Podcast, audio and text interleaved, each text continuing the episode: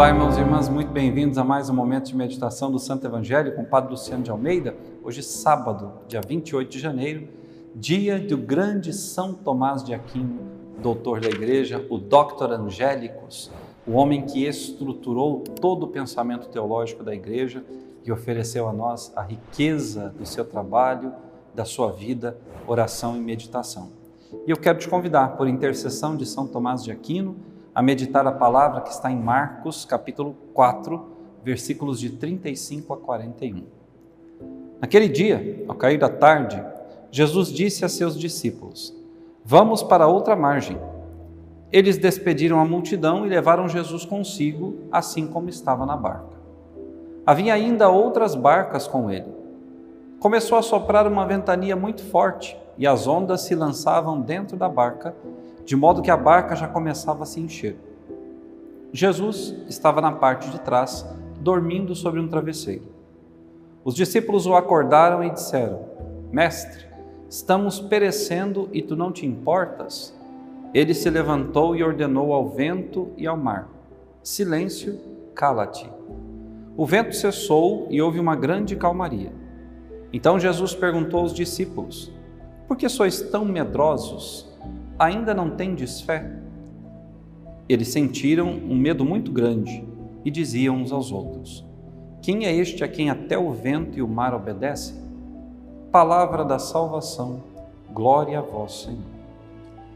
Irmãos, eu sempre fico imaginando essa cena do mar revolto, o vento forte, as ondas altas caindo, inclusive, quebrando, perdão, inclusive, dentro das barcas e Jesus serenamente deitado sobre um travesseiro na parte de trás da barca, como se nada tivesse acontecendo. Os discípulos apavorados, arrancando seus cabelos, pensando que iam morrer, que iam afogar-se, e Jesus ali, calmamente dormindo. Os homens, e quando eu digo os homens, eu me refiro a nós todos, nós muitas vezes não temos a força suficiente para permanecermos em paz na tribulação.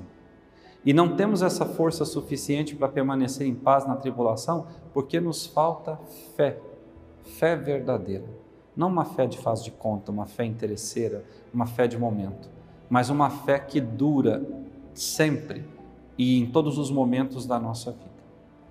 Os discípulos, com medo, foram acordar Jesus.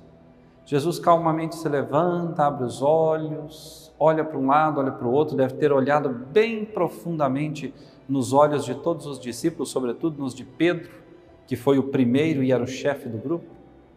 Levanta as mãos, olha para o mar e diz: Cala-te. O vento cessa, as ondas desaparecem, o mar volta a ser uma tranquilidade só e tudo transcorre da melhor maneira possível. Mas Jesus não perde a oportunidade de dizer aos discípulos: Vós ainda não tendes fé. Irmão irmã, essa palavra de Jesus hoje é dirigida a nós. Que tantas vezes, diante do mar agitado da nossa vida, nos desesperamos. Eu me lembro que uma vez um padre, Padre Ricardo Fidelis, meu padrinho de ordenação, um sacerdote quem eu amo, respeito e admiro muitíssimo, Padre Ricardo Fidelis numa época em que eu não estava muito bem, estava chorando, estava desesperado, o Padre Ricardo me disse o seguinte: coragem, fé, desespero não pode fazer parte da vida do cristão. O cristão por si só é o vivente da esperança. É aquele que mostra ao mundo com a sua vida que Cristo é capaz de tudo, de transformar todas as realidades. Ele força. Onde está a sua fé? Eu quero utilizar essa palavra do Padre Ricardo Fidelis naquele dia para mim, para falar a você, irmão e irmã, que está desesperado, que padece por alguma doença, que está aí vivendo alguma tribulação na sua vida, não sei qual tribulação você está vivendo, não sei se é física ou espiritual, mas eu quero te perguntar, você que se diz cristão católico, você que me ouve, você que vai à igreja, onde está a tua fé? Por que é que você ainda não aprendeu a colocar tudo nas mãos de Jesus? Por que é que você ainda não se abandonou completamente nos braços do Senhor? Quando nós nos damos inteiramente ao Senhor, o Senhor toma conta da nossa vida. A barca da nossa história jamais vai afundar se o Senhor estiver nela. Só se desespera, só sente medo, só perde o rumo e a força quem ainda não fez a experiência real de Jesus, quem não tem consigo. Só perde as estribeiras, o controle da sua vida, aquele que só carrega Jesus num crucifixo sobre o peito, mas que não o carrega no coração e sobre os ombros. Aquele que não se deixa levar por Jesus. Porque quando o Senhor está na barca da minha vida, quando eu sou levado por Ele, quando o Senhor me carrega nos braços, quando o Senhor estende a mão para me resgatar do mar profundo no qual eu estou afundando, quando esse Senhor pisou na minha vida, não há motivo para desespero.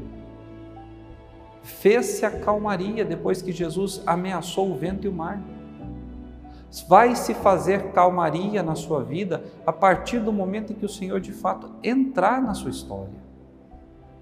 A partir do momento em que o Senhor deixar de ser na sua vida apenas um acessório, mas for o essencial, for o tudo, o necessário. Nós temos a mania de viver de supérfluo, não só na nossa vida física, material, mas muitas vezes na nossa vida espiritual. Nos enchemos de muitos penduricalhos mas nós precisamos de uma única pessoa na nossa vida. É Jesus.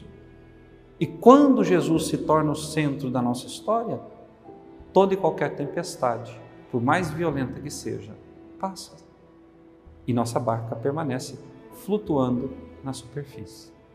Então hoje eu quero te convidar a rezar na sua oração e dizer ao Senhor: Senhor, eis-me aqui, toma-me nos teus braços. Senhor, eis aqui a barca da minha vida, entra nela, repousa no meu coração e na minha alma, para que eu, diante das dificuldades, não perca a esperança. Que Deus te abençoe e até amanhã.